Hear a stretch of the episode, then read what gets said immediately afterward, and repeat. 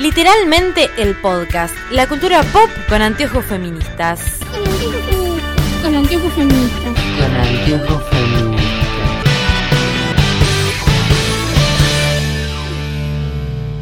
Señores jueces, quiero renunciar expresamente a toda pretensión de originalidad para cerrar esta requisitoria. Quiero utilizar una frase que no me pertenece, porque pertenece ya a todo el pueblo argentino. Señores jueces, nunca más.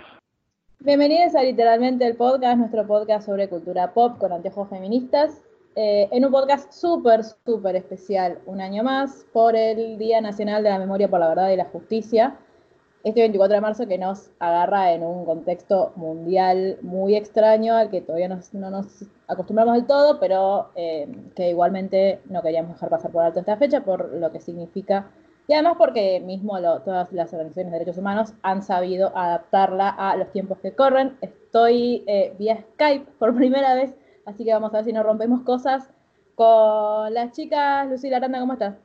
Bienvenida a la Argentina, muy bien. Me siento Ricky Martin hablando desde Miami con Susana Jiménez, algo así. Mar Gelman.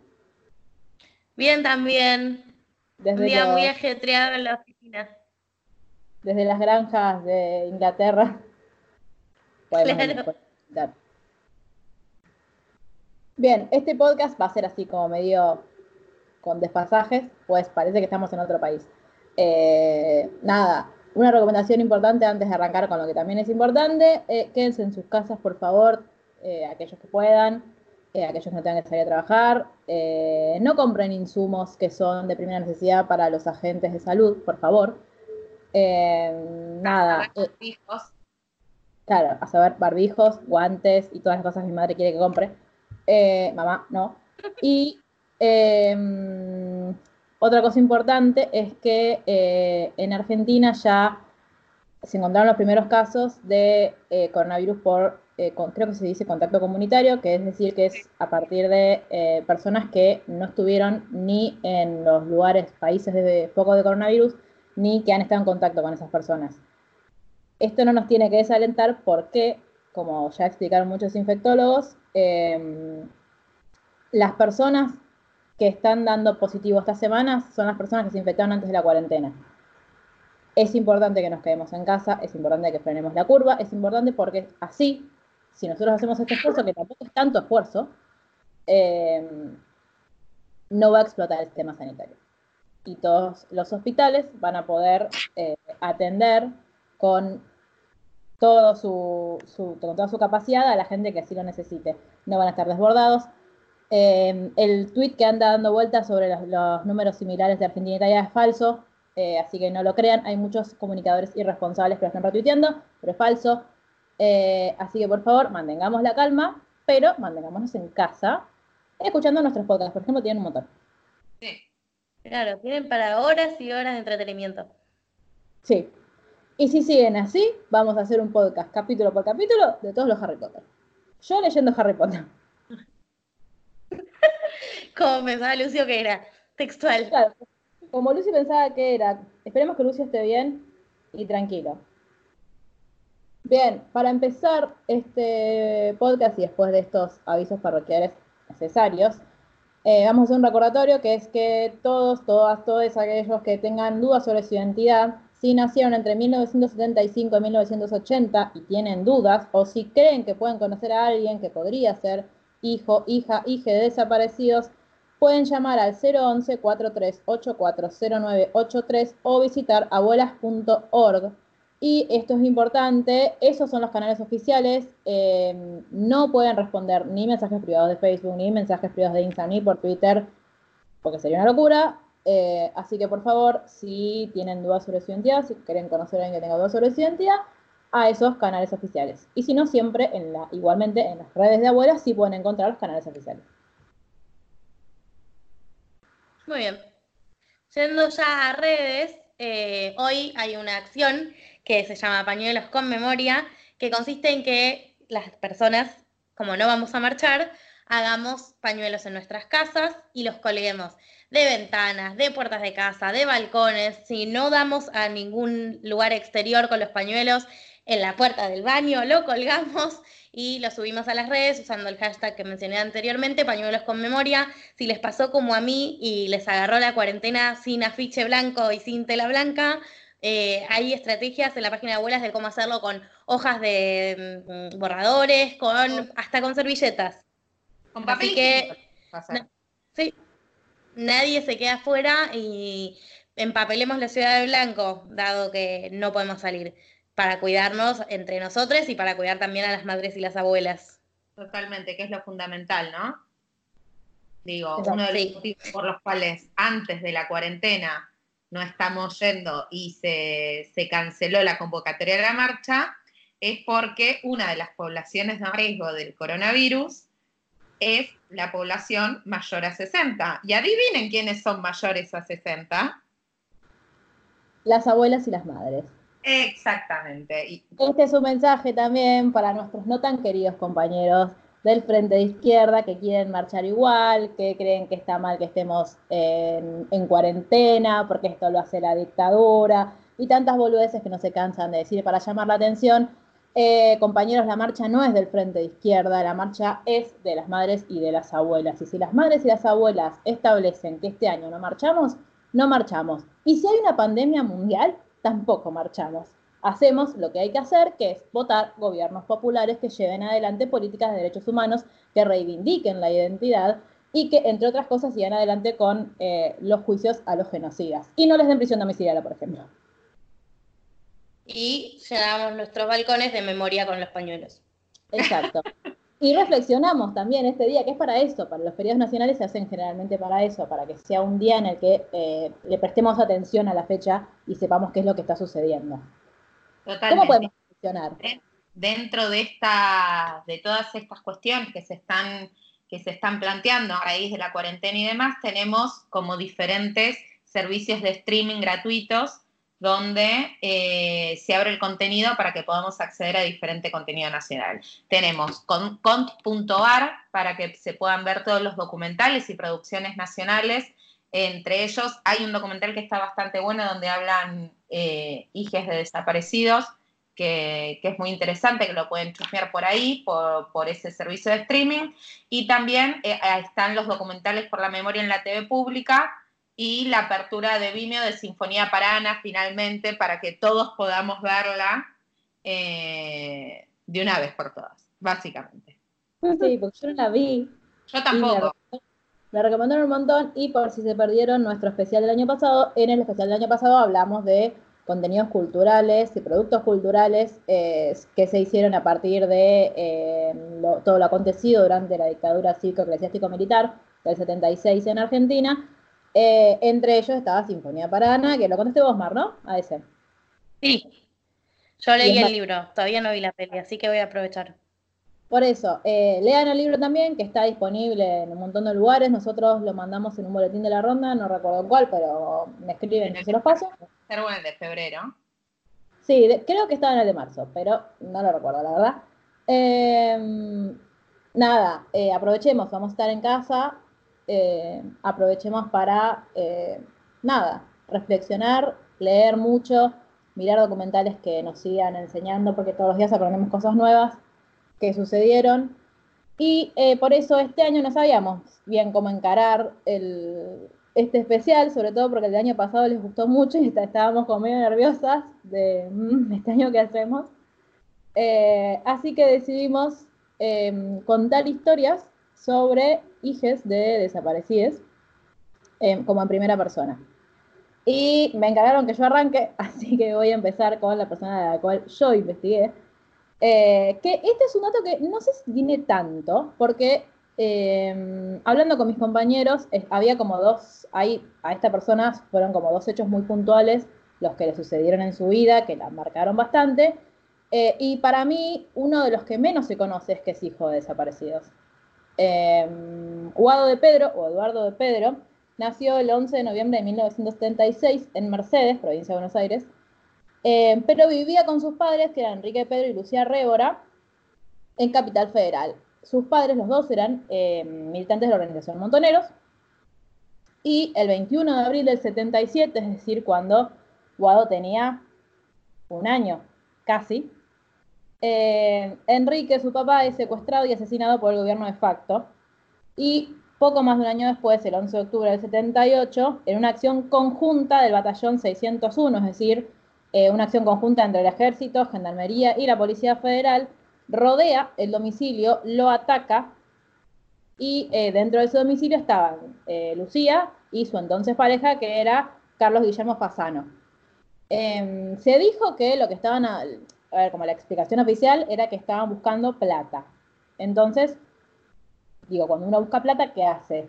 Va con un tanque y una ametralladora y entra a disparar. Eh, en ese momento tenía dos años y su mamá Lucía, sabiendo que venían por ellos, se escondió con él en la bañadera.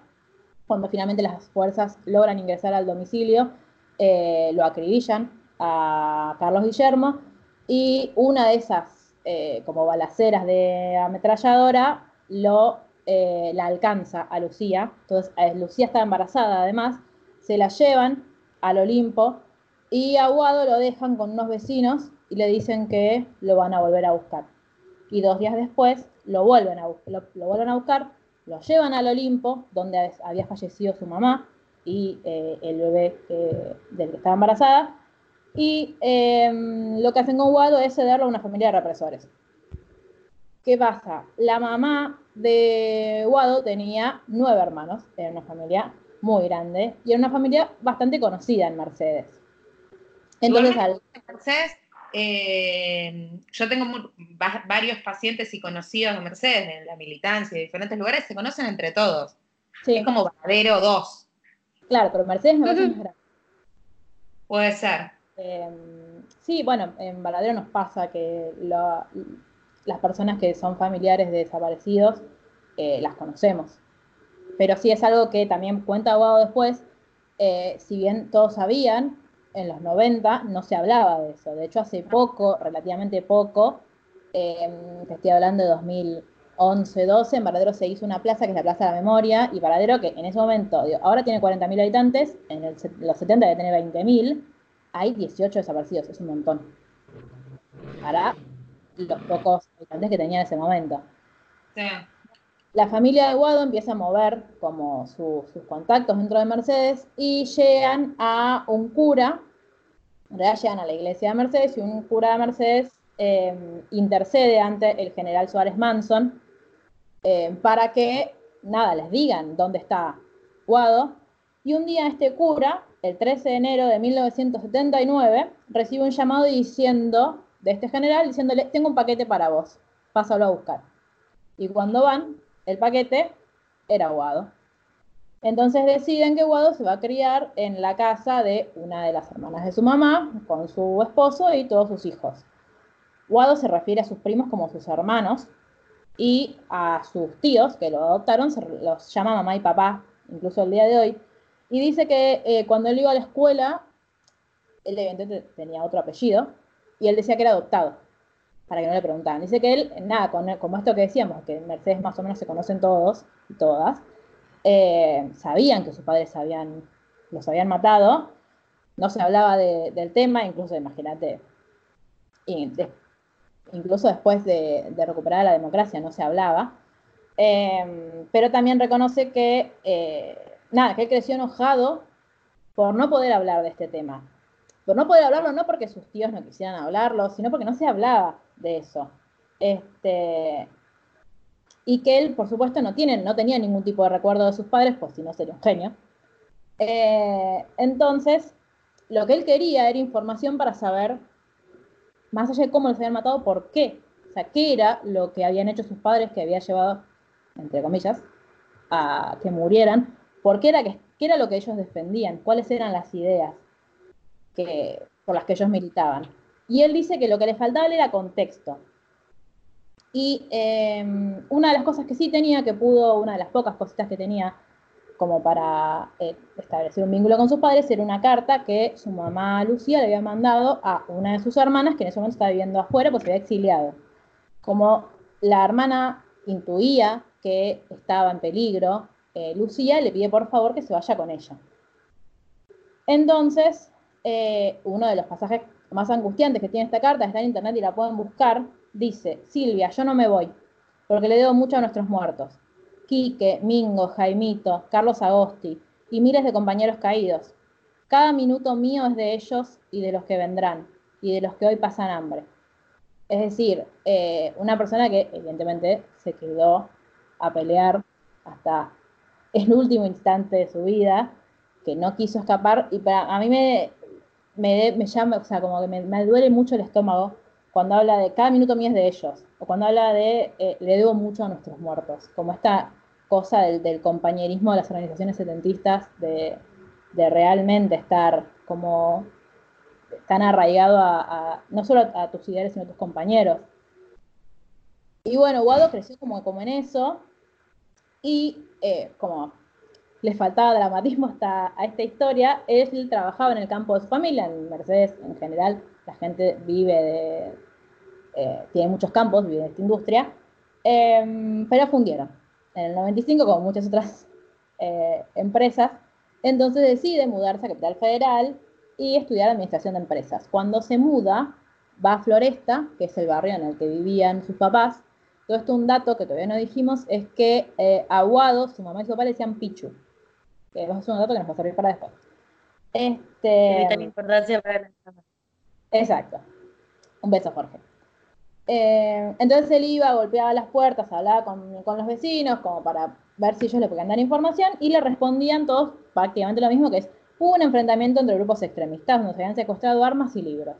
Y eso era todo lo que él sabía. Imagínate nada, la bronca y como la impotencia que te genera no poder encontrar información sobre tus padres en ningún lado.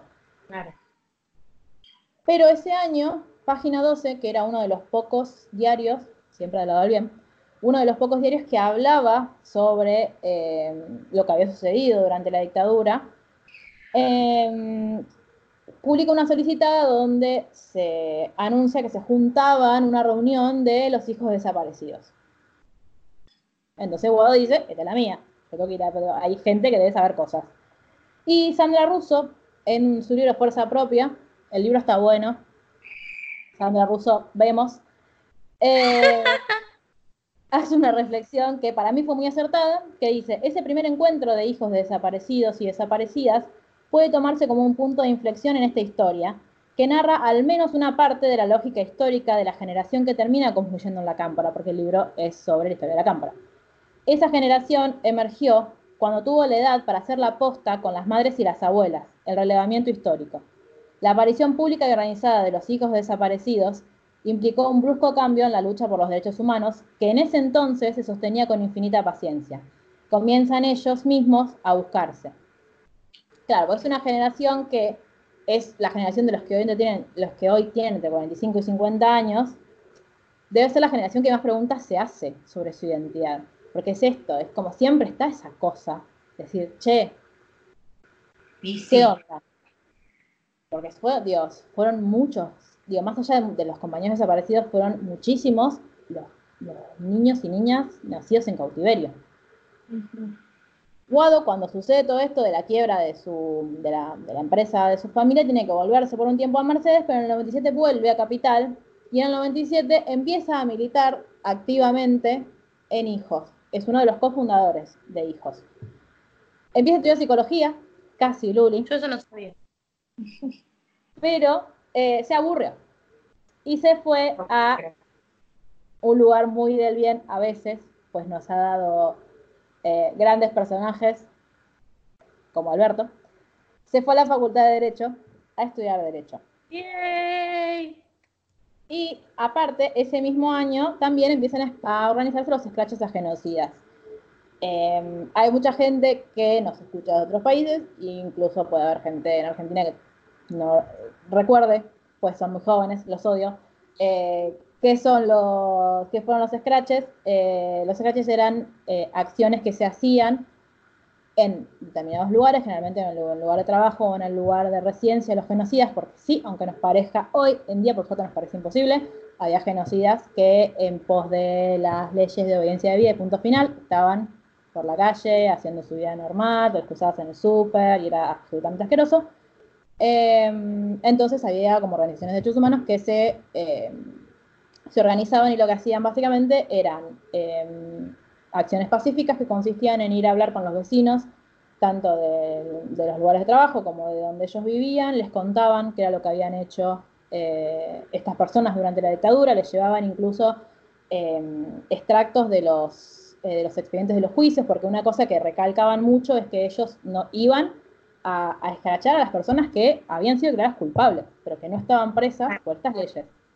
Este, y cuenta Guado que eh, a él la marcha que más lo marcó fue la marcha del 24 de eh, marzo del 96, que él siente que fue un quiebre, porque si bien él estaba en Mercedes y entonces le tuvo que ver por la televisión, vio 100.000 personas pidiendo justicia. Entonces le hicieron darse cuenta del sentimiento tremendo de injusticia que sentía él al saber que los represores que habían matado a sus padres estaban tan tranquilos en sus casas. Y esta es una de las razones por las cuales él decide estudiar Derecho. Él quiere presentarse como querellante en estas causas. Cuando llega a Hijos, cuando vuelve y ya como que se pone muy de lleno a militar ahí, encuentra mucha información sobre sus padres, eh, porque había muchos sobrevivientes que habían sido compañeros de ellos, o muchas personas que eh, los conocían. Entonces pudo como sentarse a hablar. Y eh, bueno, fue a partir de ahí que empiezan a hacer todos los, los scratches. Y cuenta Guado que en general los scratches siempre terminaban siendo reprimidos, pero que el peor, la peor represión la sufrieron cuando hicieron el scratch Astiz. Poco más de 10 años después, Astiz va a ser condenado a perpetua en los juicios que se reabrieron durante la presidencia de Néstor Kirchner. En este libro que yo les, que les mencionábamos antes de Sandra Russo, que se llama Fuerza Propia, hay mucha información también sobre cómo Guado termina acercándose a muchos, eh, quienes, de, quienes hoy, hoy son dirigentes de la Cámpora, que en ese momento eran eh, militantes estudiantiles. Por ejemplo, él, como ya dijimos, en vez de, aparte de militar en hijos, iba a la facultad, empezó a militar en universidad. Ahí lo conoce Mariano Recalde, que también militaba en la universidad, en la universidad, de, en la, universidad, en la Facultad de Derecho. Después, por como hacían acciones conjuntas con organizaciones de derechos humanos y muchas organizaciones políticas territoriales, lo conoce a Axel, que estaba militando en económicas, como esta cosa que es muy emocionante leerlo, porque es, digo, una que, que, militó en su momento y dicen, che, como eran militantes de base como nosotros que terminaron siendo dirigentes políticos, eh, nada, brillantes. Este, y aparte de conocer a Mariano Recalde, eh, también eh, conoce a Julio Piumato. Guado conoce a, a, Piumato ya de antes porque eh, iba a las reuniones de hijos porque Piumato había sido militante de la JP en los 70 y fue detenido durante el periodo 1976-1982. O sea, durante esos años de dictadura él estuvo eh, detenido, sí. Qué personaje polémico, Piumato, ¿eh? Sí. Nada, ¿Sí? comentario. Yo creo, yo siempre lo consideré como esto, bastante polémico. Eh, eh, como que me amigó un poquito a partir de muchas cosas que fui leyendo acá. Totalmente. No, no, no vas a venir conmigo. Pero bueno, igual nada, o sea, yo eh, siempre eh, un respeto enorme a la gente que militó en los 70, que puso el cuerpo con cana, digo, y después, sí. bueno, eso no significa que compartamos otro montón de cosas, pero siempre desde ahí va a tener absolutos respetos. Eh, pero bueno, es el que va a eh, jugar un rol trascendental en la vida, literalmente, y en la subsistencia de Guado. Porque esto, ahora vamos a la parte que yo creo que la gente más conoce de lo que le, de Guado, que es que en el 2001 él ya laburaban en judiciales, entonces estaba haciendo trámites, estaba llevando un par de expedientes, y como estaba por el centro, ve que más o menos ahí por la diagonal, supongo que habrá sido por donde está la Catedral de Buenos Aires, eh, ve que hay un grupo de policía intentando frenar a las madres que estaban haciendo su ronda de los jueves. Entonces él se acerca a tratar de impedir que les impidan a las madres hacer la ronda. Cuando llega, la policía empieza a reprimir y le pegan. Entonces él, no sé, de su inocencia, supongo yo, porque creo que es, eh, empieza a gritar, soy guado, soy guado, soy guado, militante de hijos. Peor, la policía le pega más todavía, le empieza a picanear. Entonces lo meten dentro de un patrullero, a él y a otra persona que si no recuerdo mal era un fotógrafo, pero no estoy segura. Sé que iba con otra persona en el patrullero. Em, ya incluso dentro, cuando ya estaban como, entre comillas, detenidos, le siguen pegando y los, le- lo, lo picanean mucho. O sea, es como, hacen un uso excesivo de la picana. Es como muy importante resaltar esto, porque después cuando el patrullero está, empieza a andar, como a querer llevarlos a, mm, la comisaría, incluso el que está manejando se da vuelta para pegarle. ¿Cómo esto? Riéndose, así que vos que te pensás que sos piola porque militás con esas viejas, no sé qué. En un momento el- se copa, se ve el, conductor pegándole y choca contra un taxi. Al chocar, como que todos se sorprenden, y Guado abre la puerta, logra abrir la puerta, quiere escapar del taxi, empieza los gritos, soy Guado, soy de hijos, qué sé yo. Y la gente que está alrededor dice, hay que llamar al SAME porque este pibe está eh, herido, creyendo que era una herida producto del, del accidente. Y la policía que no, que no, que no, que tenían que ir, bueno, insistieron tanto que vino el SAME y se lo llevan al hospital. Aguado. Al otro chico no. Cuando llegan al hospital, eh, nada, la, policía como quiere que, todo se haga rápido para poder llevárselo a la comisaría. eh, y las enfermeras le dicen que no, que se tiene que quedar ahí, entonces lo que hacen es esposarlo. Pero se quedan con sus cosas, se quedan con la mochila, con todo lo que tenía, su, digamos, con su billetera, con todo lo que él tener para identificarse. Pero tuvo la suerte de que alguien en el hospital lo reconoce y da aviso a Piumato. Piumato ya había presentado un habeas corpus porque lo último que sabía de Guado era que había ido a la plaza y no sabía más nada de él. Entonces ya habían presentado un habeas corpus y la policía les decía, sí, sí, sí está detenido. Bueno, pero decime dónde está detenido. Sí, sí está detenido, pero ningún- nadie podía darle como la ubicación, una comisaría, algo para que él pudiera ir a buscarlo. Alguien en el hospital le avisa, entonces Piumato se apersona en el hospital y dice, este chiquito se va conmigo, yo lo conozco, es Guado de Pedro. Em, y los médicos le cuentan que él tenía rotura de tabique de los golpes que le habían dado, estaba, por suerte estaba lleno de moretones, y aparte había sido tal, de nuevo, tal el nivel de picana que habían utilizado con él, que le habían em, Generado. que le habían generado eh, daños medulares irreparables. Y por eso vos tartamudo, Ujú, al día de hoy. Claro. Sí. Así que, eh, bueno, después de eso, Guado se va con Piumato y una de las cosas que le aconsejan es contar lo que pasó. Él no lo quería contar porque pensaba, tipo, estos tipos me van a, van a ir a buscar.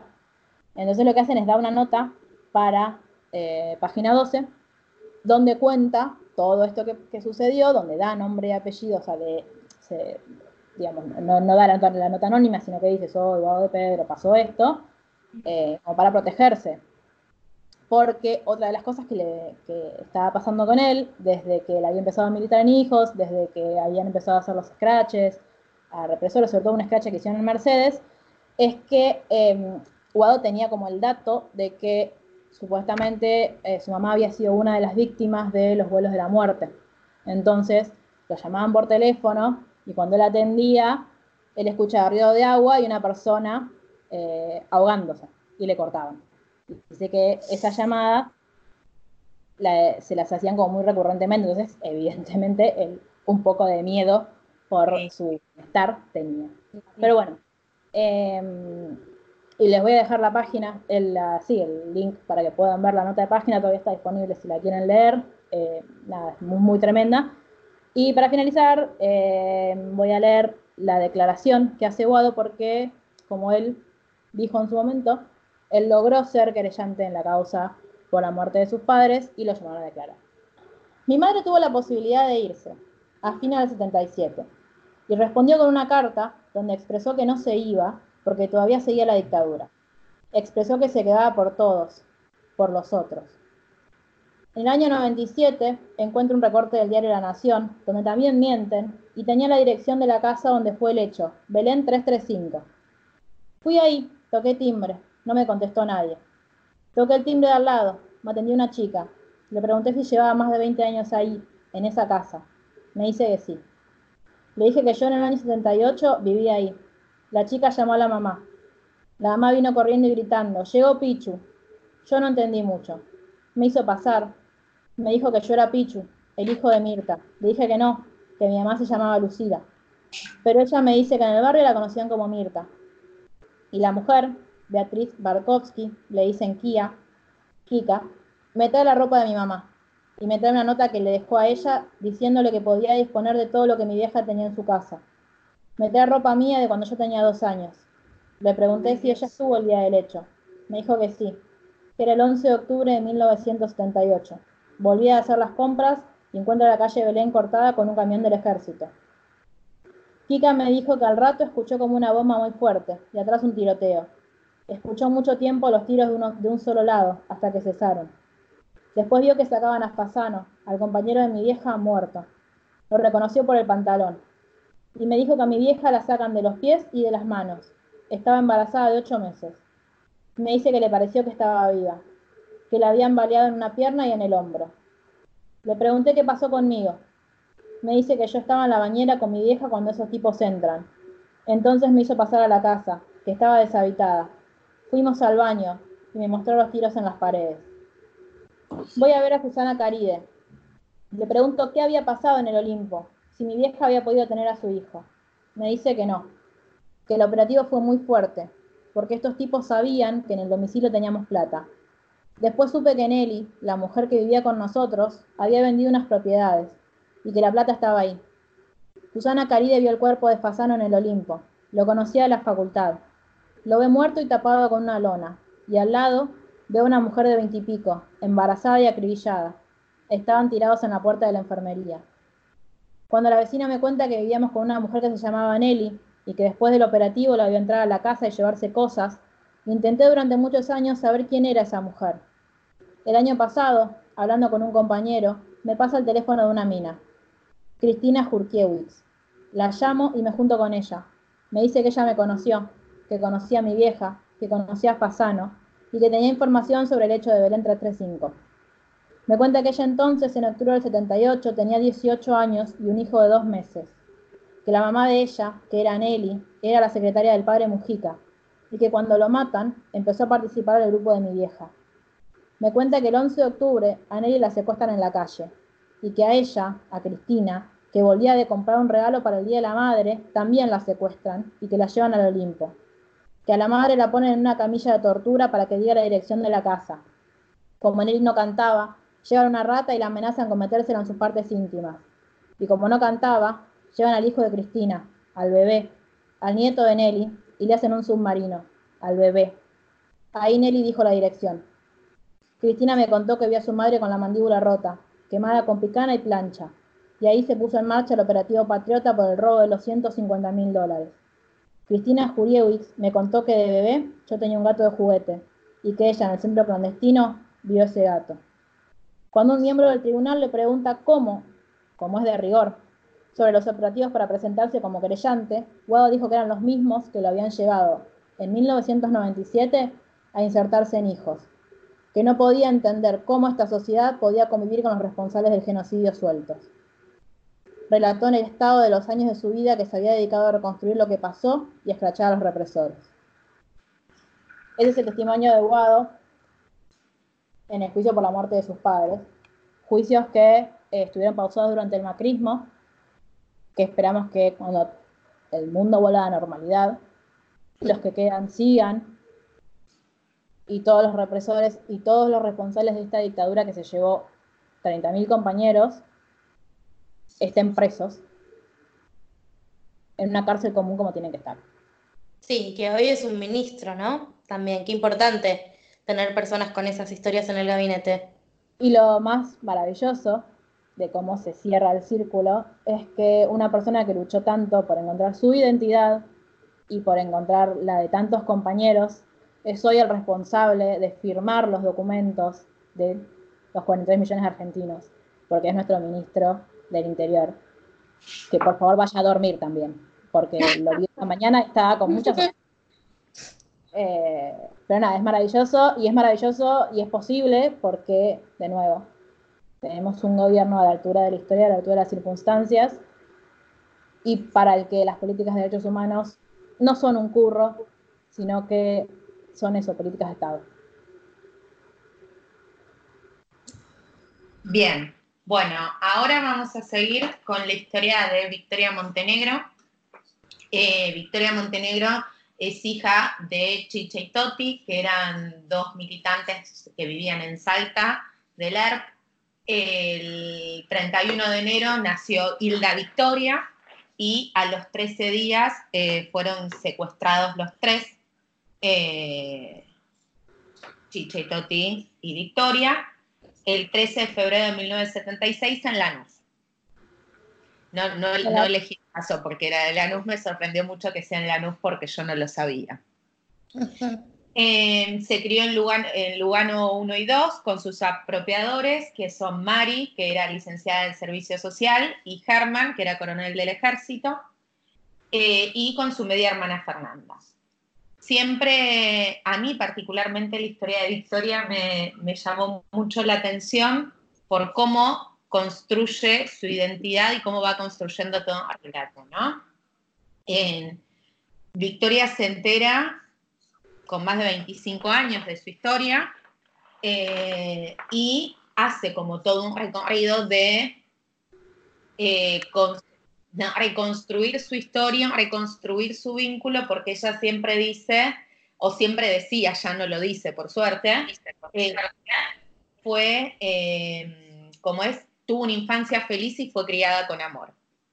¿no? Eh, ella, bueno, sí, cuenta que pasaba todos los veranos con Germán en, el, en Campo de Mayo, que ella siempre quiso parecerse al apropiador, que era Rubio de Ojos Celestes, porque los dos, tanto la, eh, su apropiador como su apropiadora, tenían rasgos como alemanes, y ella cuenta que eh, le preguntaba a Mari si cuando se tirase a la pileta, si abría los ojos se le iban a volver los ojos claros como los de papá. Y Mari, que era licenciada en servicio social, le dijo, sí, sí. O sea que lo único que obtuvo Victoria fueron ojos irritados y colorados, porque claramente los ojos nunca se le aclararon, porque los padres, o sea, Victoria tiene rasgos salteños, es, es morocha, es morocha, en fin. Eh, ella durante muchos años se entera de toda su historia después de los 25, cuando en 1984 las abuelas de Plaza de Mayo reciben información eh, creyendo que justamente el coronel Germán Tetzlaff eh, podría tener una niña apropiada, o sea, estábamos hablando de la que en ese momento conocíamos o se conocía como María Sol Tetzlaff y este hombre Herman, este coronel, era jefe del grupo de tareas de Vesubio. Le escribieron eh, con un certificado falso, obviamente, eh, y en 1988 se inicia la acción judicial en el Juzgado Federal de San Isidro. Cuestión que el proceso se vio dilatado durante muchísimo tiempo, porque, bueno, este hombre tenía contactos claramente, y finalmente, en, eh, el 2000, eh, Victoria eh, confirma que, era, que no era hija de, quienes decían ser sus padres y que era hija de Hilde Norke, ¿no? de Chiche y Toti. En junio del 2001, la joven se reencuentra con su familia biológica. Em, la gran particularidad de la historia de Victoria justamente es que ella durante mucho tiempo creyó en la historia que le contaba su familia. Es más, durante mucho tiempo no lo llamó apropiadores, sino su familia con la que creció, o sus mamás y su papá, los nombraba de esta forma.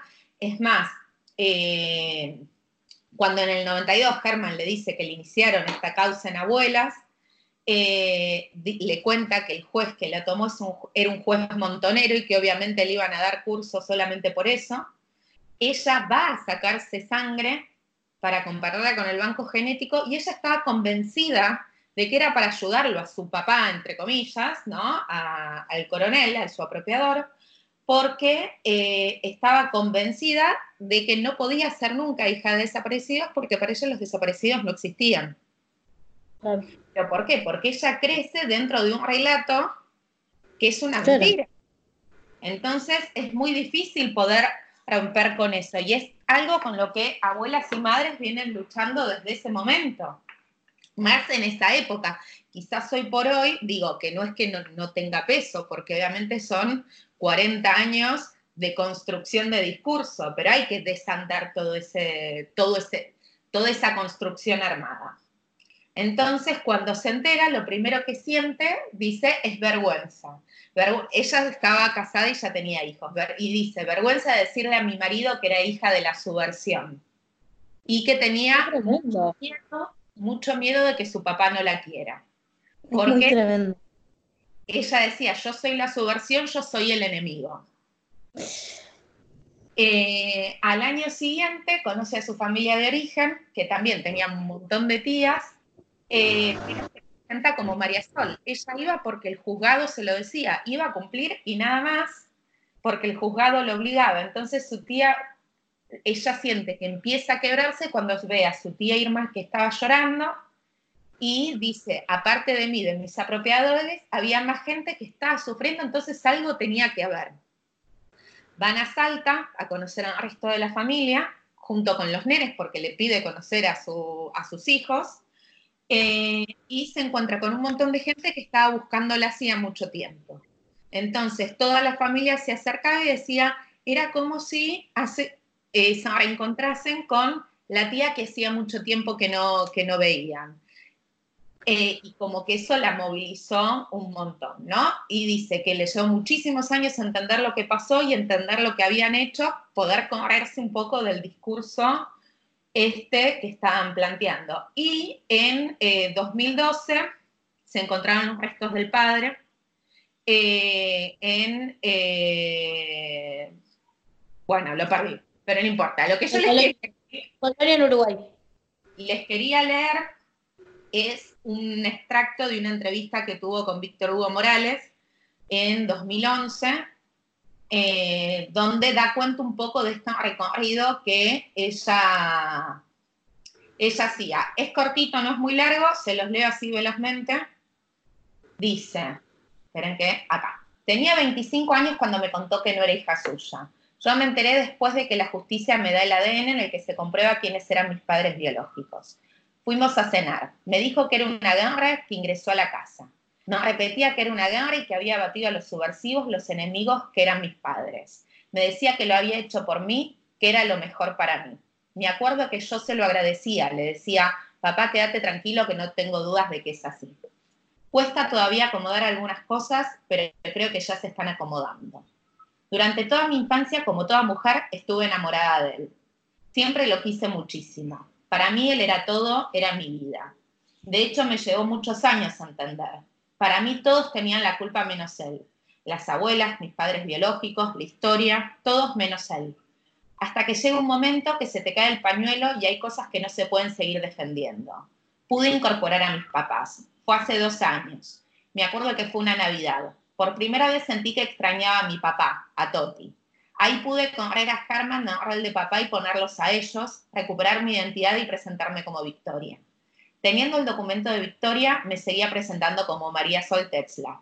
No es fácil. La identidad no es el ADN solamente, porque la idea, justamente, era devastar todo y que no quedara nada. Mi apropiador me lo dijo una vez. Tiramos toda tu ropa para que no te quedara nada de ese pasado. Me formaron toda la vida para que no quede nada. Después llega tiempo acomodarlo. Para eso, eh, pero para eso están las abuelas, otros nietos, mi familia biológica que es fabulosa y me ayudó mucho.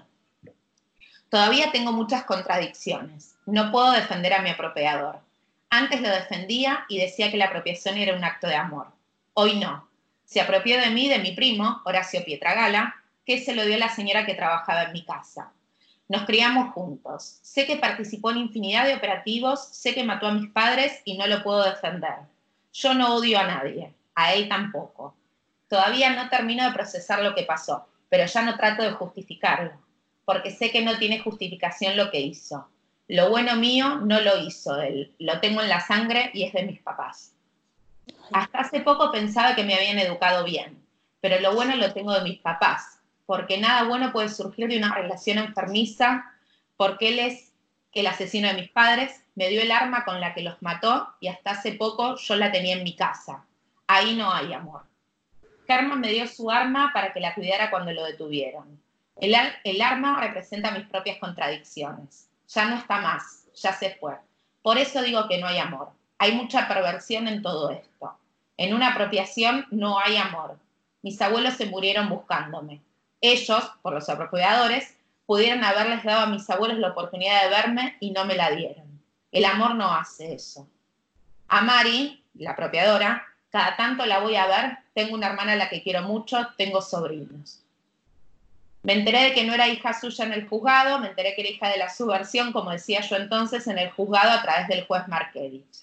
Todo empezó cuando las abuelas hicieron una denuncia. Recuerdo haber acompañado a mi apropiadora al juzgado. El juez saca un expediente del cajón y le dice que las abuelas se están molestando, pero que se quedara tranquilo que él lo manejaba. El expediente pasó por seis jueces antes de que lo, tomara Marque, lo tomara Markevich. Ahí Germán plantea que no se podía controlar más la situación. Me dice que Markevich era un juez montonero. Para mí, Markevich era el enemigo en ese momento. Era el que me estaba robando a mi familia. Hoy puedo entender que fue el que me ayudó a recuperar a mi familia, mi identidad y mi vida. Cuando me notifica que no soy hija biológica de Tetzlaff, el juez me da el fallo y me decía léelo.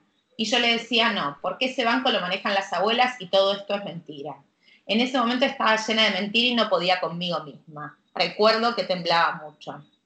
El fiscal eh, de la Cámara de Casación Penal, Juan Martín Romero Victórica, era amigo de mi propiador era uno de sus contactos en Comodoro Pi, que era uno de los que le facilitaba información. Hablé con él la primera vez que tuvieron a Germán y le puso abogados. Después a Germán lo vi, lo iba a ver en, a Comodoro Pi. Se acabó el miedo, el miedo se fue con María Sol, yo soy Victoria. Y Victoria Montenegro hoy es legisladora de la Ciudad de Buenos Aires, fue diputada nacional. Igual que era Gala. Exacto. Horacio Piedragala es uno de los que reprimieron en la, em, en la votación de la modificación de la ley jubilatoria durante el macrismo. Sí. Que fue tremendo. Eh, sí, bueno, la historia de, Victoria, ahora que la escucho, me hace acordar un poco también a eh, la de la protagonista del libro La memoria de los seres perdidos de Jordi Sierra y Fabra, que hablamos en el, en el podcast anterior, así que si no tienen que leer, búsquenlo que está disponible. Eh, y es un libro muy lindo. Me hizo acordar a esto de, nada, de una persona a la que de repente le cuentan esto que es tan tremendo y que ya no, no, quiere aceptarlo, que es como, no, ¿cómo puede ser? Si mi papá. Em, y nada, y esto, ¿no? Esta metodología que era tan normal durante la dictadura de, de apropiarse niños y falsificar papeles, como para que después no digan que fue todo un plan estratégico desde que funcionaba porque ellos eran el Estado. Me parece sí.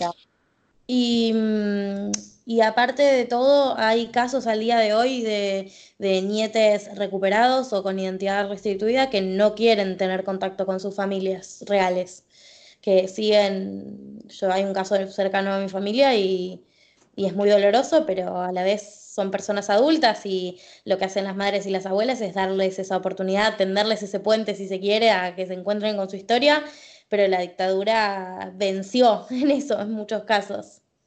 Sí, es tremendo. Sí, sí, es muy doloroso, pero a la vez es algo que, existe y, que sucede, ¿no? Sí, y que es necesario. el derecho a la identidad es un derecho humano eh, y ellos también, digo, viéndolo desde la perspectiva también de las abuelas, ellos, ellas tienen derecho a saber qué hicieron con sus nietos. Así como las madres tienen derecho a saber qué hicieron con sus hijos. Eh, recién en la historia de Luis nos contaba que eh, el padre, el, equipo de antropología forense, candidato al Nobel de la Paz, premio que ya no nos importa demasiado desde que se dio en Obama, gracias al equipo de antropología forense lo, encontraron los restos en Uruguay. Eh, digo, es muy importante. Al día de hoy hay gente que hay desaparecidos que si no fuera por el, trabajo de, estos equipos, seguiríamos sin tener noticias porque ellos nunca van a decir qué hicieron. es un secreto que se van a llevar a, su muerte. Y es terrible. Es terrible. Eh, y bueno, siguiendo de, la mano de lo que venían contando ustedes, yo quería compartirles, eh, estoy investigando la historia de Elena Galinaria Binet y quiero empezar a contar su historia con una frase de ella que es, eh, identidad para mí es retrotraerme al lugar del que nunca debería haber salido, mi familia. Elena es la nieta recuperada número 40, eh, es hija de Miguel Ángel y de Mafalda, que es María Inés, pero todo el mundo le decía Mafalda. Él era obrero metalúrgico y ella era maestra, y secuestraron a él alrededor del mes de julio del 76 en Morón, y a ella eh, embarazada de siete meses el 16 de septiembre del 76. Y eh, nunca se supo a dónde la llevaron, pero también gracias al equipo de antropología forense, en el año 2009 se restituyeron sus restos eh, y fueron encontrados en San Martín. Y bueno, eh, los restos de Miguel Ángel todavía no son encontrados. Y bueno, la historia de, de, Elena comienza de la mano de la historia de su abuela, que se llama Leonor Alonso, se llamaba Leonor Alonso y fue una militante social y gremial, una feminista, una militante feminista, eh, y que fue miembro de Abuelas de Plaza de Mayo. Eh, aprovecho para recomendarles el documental La nave del sueño mío, que cuenta la historia de esta mujer, de Leonor. Y bueno, eh, cuando, cuando desaparecen a su hija y demás, ella se entera muy pronto, por testimonios de supervivientes, que había dado a luz, eh, le habían dicho que había dado a luz un varón, eh, y empieza rápidamente a buscarla. También cabe aclarar que esto fue cuando recién había terminado la dictadura. Estamos hablando de una historia que se desarrolla en los años 80, con lo cual empieza la búsqueda muy prontamente de una nena de un nene muy chiquito, pero bueno, cuentan sus hijos y sus nietos que ella tenía un sueño recurrente de una nenita que bailaba con danzas españolas, que bailaba flamenco y que cuando lo soñaba la ponía muy contenta y cuando se despertaba se ponía muy triste, como que en su inconsciente buscaba una nena, eh, aparentemente, y esta nena sabemos hoy que era Elena. Eh, bueno, y a, a, su vez también ella vivió con, con sus apropiadores, que eh, eran un suboficial de la policía y su esposa, eh, que la habían adoptado con un acta, la habían declarado como suya con un acta de nacimiento falsa, pero a ella le habían dicho, firmada por una médica, que la médica también fue llevada a juicio, y a ella le habían dicho que, que no, que era hija adoptiva. Eh, le habían contado que no era hija de ellos, pero no le habían dado ningún tipo de información de sus orígenes. Y en el año 86, o sea, ya hace muchos, muchos años, cuando ella tenía 10 años aparte, era una nena todavía, eh, las abuelas presentan el pedido para que se hiciera la, el estudio genético y efectivamente se comprueba que era ella. Igual quiero decir que cuando ves la cara de la familia materna de ella, tienen todos, es igual a todos sus primos, es igual a su abuela, es como igual a su mamá, es, es increíble. Bueno, es como Ignacio Guido, cuando le vimos la cara, todos dijimos, ay, pero nunca te, no, no te das Ah, cuenta que el nieto de Estela Carlotto. Nunca qué parecido que era. Sí, sí, es esas cosas que, que son increíbles. Y bueno, eh, su caso fue muy notorio para la sociedad porque fue el primer caso donde se comprobó que había nacido en cautiverio, donde se comprobó legalmente que había nacido en cautiverio. Y la sociedad argentina, bueno, siempre charlamos de esto, no es que de un día para otro los horrores de la dictadura se destaparon y todos lo supimos, es como, como contabas Boyeri recién al principio. Entonces, tener el caso comprobado de una nena que fue apropiada y que nació con su madre detenida, eh, nada, da la pauta de, dio la pauta y fue un sacudón social muy importante. Así que bueno, ella a partir de sus 10 años supo su nombre, supo su, identidad y se crió con sus tíos y con sus primos y con su numerosa familia, son un montón, cuando ven el documental se nota es una familia re grande y que la crió llena de amor. Y también tuvo contacto con sus dos hermanas, que eran hijas de un matrimonio anterior a su mamá, y bueno, es muy loco porque ella lo que cuenta generalmente en las entrevistas es como cuando habla con, con gente intenta como trasladarlo al lugar donde estaba ella cuando se enteró eh, que, no, que tenía otra familia y cuando fue restituida esa familia, pero también como desprendía de la anterior.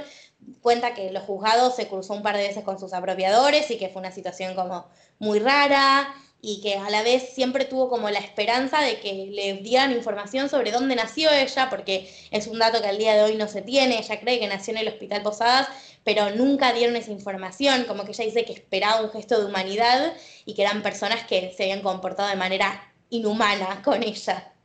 eh, me pareció como, como increíble su historia porque pensamos en los nietes recuperados y son adultos, porque los que se fueron encontrando en los últimos años lo son, y ella fue recuperada de niña y, tuvo la posibilidad de, de crecer eh, conociendo su historia y de crecer conociendo su familia, y me parece que es una oportunidad que tal vez nos olvidamos del colectivo de las niñas, pero que la merecen también. Es importante que los nietos ahora encuentren su identidad por sus hijos y por sus nietos y por los que vengan después, porque es un derecho crucial y es una información de la que eh, merecen disponer, ¿no? Como que eso fue lo que, lo que me pareció interesante la historia y la historia de su abuela también es como muy rica. Y bueno, también quería leerles como algunas cosas que fue diciendo ella en entrevistas que me parece que, que son interesantes. Eh, ella dice, dicen que en el vientre materno uno siente cosas y que cuando vivía con sus apropiados, mis apropiadores tenía pesadillas y después de la restitución eso dejó de existir. Siempre le llamó la atención el amor incondicional que, que tuvo con ella su familia. Dice, siempre respetaron mi vida con mis apropiadores. Vivía con un policía de la provincia de Buenos Aires que estuvo seguramente en circuitos de centros clandestinos, pero siempre respetaron mi tiempo vivido con ellos, o sea, su familia real. Dice, esos 10 años fueron dentro de todo lo normal, pero muy cuidado, no la dejaban ir a cualquier lado, iba al club de policías, a una escuela católica, sabían dónde estaba, solo podía jugar libre en el barrio y solo lo dejaban la dejaban en lugares que ellos conocían muy bien, porque en esa época estaban las viejas locas que salían en la tele y que sabían de dónde ella venía y que tenían como que la iban a secuestrar, la, la inversa de lo que había hecho. Y bueno, eso que conté recién, dice que no tuvo contacto. Eh, que, cuando comenzó a conocer la historia les tuvo miedo también a ellos y que tenía la esperanza de que le dijeran algo, pero nada. Y por último, mm, eh, perdón, una otra cosa que dice, cuando vio por primera vez a su familia, cuando vi por primera vez a mi familia, sentí que los conocía de toda la vida. Es algo que no tiene mucha explicación lógica, sino que tiene que ver con esta cuestión rara de la sangre, de las raíces, lo ancestral, lo de una, que hay una cadena ahí que te liga. Y por último, cuando le preguntaron sobre los nietos recuperados, ella trabaja en Abuelas de Plaza de Mayo, trabajaba en Abuelas de Plaza de Mayo, dice que para nosotros es una victoria y una alegría, una felicidad porque es como que vuelva a casa alguien que tendría que haber estado ahí siempre. Es como que somos una familia entera, cada uno tiene una historia particular, no todas las familias pueden salir de la situación del terrorismo de Estado de igual manera y hay vacíos que no se vuelven a llenar jamás por más afecto, terapia o cariño que haya. Así que bueno, esta es la historia de Elena es tremendo el, bueno lo que hoy lo que vos hablabas de, de esto del colectivo de los niños y de, y de cómo eso, ¿no? Cómo le cómo la dictadura les robó la infancia a tantos y tantas, que debe ser, eh, seguramente lo, lo, sabrá y lo explicará mucho mejor que yo, pero esta cosa de de, de, de repente tener que que construir, supongo, una identidad nueva, incluso una identidad que, que te cuentan, porque no deja de ser eso, no deja de ser vos enterarte que no solo que los quienes creíste que eran tus padres no son tus padres, sino que quienes creíste que eran tus padres y no lo son, son un poco responsables o un poco cómplices de quienes mataron a tu familia. Y aparte de, ocultar tu origen, de no ser respetuosos ni siquiera con la persona que están criando. Digo, es algo, lo que sucede en estos casos es completamente devastador para la identidad de uno. Uno no es quien creyó que era toda su vida, porque uno en definitiva es como lo nombran, es su historia, es un montón de cosas. Y romper con eso es una bomba en, en la psiquis. No hay otra forma de explicarlo. Es tremendo. Yo, mi, último aporte es que cuando estaba viendo sobre quién, eh, sobre quién hablar o qué historia contar, más allá de que tenía muchas ganas de contarla de Guado, me parece. sí, sí, la dudé, pero porque eh, me, me parece súper interesante la historia de Guado, me parece que es una historia que, que, quizás yo creo que no se conoce tanto también, más allá de que todos conocemos a Guado eh, tenemos la suerte de todos conocer a Guado. Eh, voy a ir a decir, pueden ir a decirle que me sigan en Twitter, gracias. su Twitter es Guado de corrido y el chabón es tartamudo, lo amamos. Es excelente, es excelente. Eh, nada, am- hablando con amigos eh, sobre, nada, a ver qué, qué historia creían que era interesante también para contar, más allá que evidentemente todas lo son, eh, me contó una historia muy tremenda que es de, es muy épica en realidad, que es una pareja que vivía en La Plata, en las torres de Villa Elisa, creo que me dijo, eh, y que también fue un grupo de tareas, un, comando entre el ejército, la policía y gendarmería, con nada, con tanques, con camiones, a- iban a matarlos.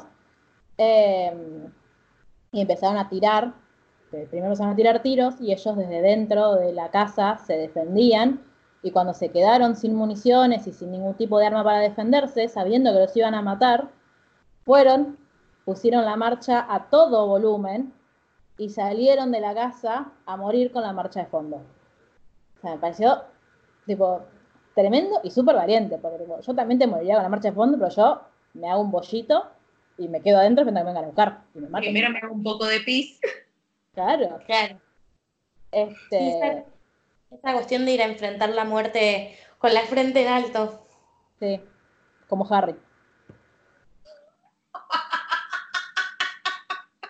O sea, podemos decir que nuestros 33, 30.000 compañeros detenidos desaparecidos encontraron las reliquias de la muerte. Sí. Yo concluyo esto.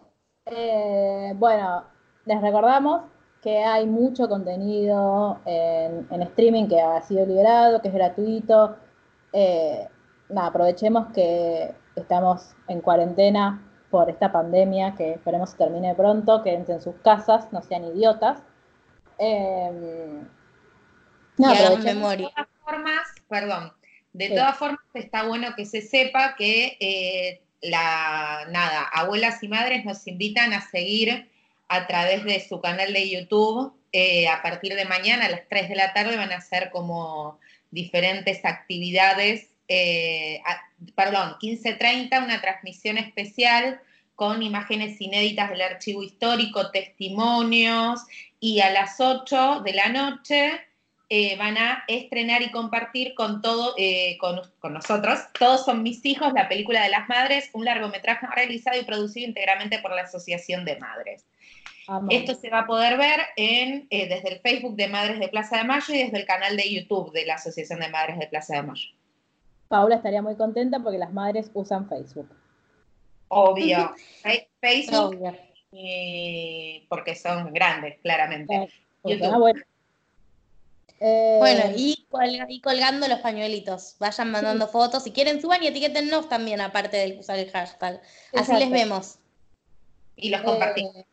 Y lo compartimos. Y bueno, por supuesto, desde acá siempre eh, todo nuestro amor y nuestra admiración más profunda por madres y abuelas que tuvieron que aguantar cosas tremendas eh, y están acá. A mí siempre me emociona mucho ver a, a cualquier madre, tipo a Norita, a Eve, a Estela, que no solamente son militantes de organismos de derechos humanos, son militantes políticas, son personajes históricos con los que tenemos el placer de coexistir, de ver en vivo y en directo, eh, y que siempre están ahí cuando el pueblo lo necesita. En, en cualquier causa popular siempre las vas a ver. A mí me encantaría tener la vitalidad de Norita Cortiñas, por Dios, cuidémosla. Eh, y nada, Cumplió eh, 90 desde ayer o ayer. fue su cumpleaños, le mandamos un beso muy grande. Eh, y nada, esto, aprovechemos para tener un ratito, aunque sea, para escuchar este podcast, y además para, para reflexionar, para leer quizás algo que en otro día no, no leeríamos, para ver estos streamings que van a estar haciendo las madres, madres y abuelas siempre tienen aparte actividades para niños también, para, para explicarles qué es lo que pasó, eh, qué fue la dictadura cívico-eclesiástico-militar. Eh, y nada, y como siempre todos los años, esta vez desde nuestras casas, para cuidarnos nosotros y para cuidar a, a las madres y abuelas, 30.000 compañeros detenidos desaparecidos, presentes ahora y siempre. Y nosotros nos vemos ya con nuestra programación habitual en una próxima emisión de literalmente el podcast. Muchas gracias, Luli, muchas gracias, Mar. De nada, yo estoy Bye. hablando como si nos viese la gente, perdón. Eh, bueno, esperemos que esto pase pronto y nada. Eh, no sé qué decir. Chao. Nada, nos vemos la próxima, los queremos mucho. Chao. Olvide nuestros nombres. Dile a las madres que en algún lado donde hace falta seguimos luchando. Madre, tu hijo no ha desaparecido. Madre, que yo lo encontré andando contigo. Lo veo en tus ojos, lo oigo en tu boca y en cada gesto tuyo me nombra.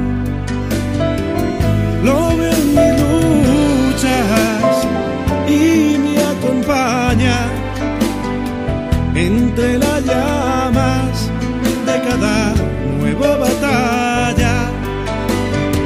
Guía mis manos, sus manos fuertes hacia el futuro la victoria siempre. Guía mis manos, sus manos fuertes hacia el futuro siempre.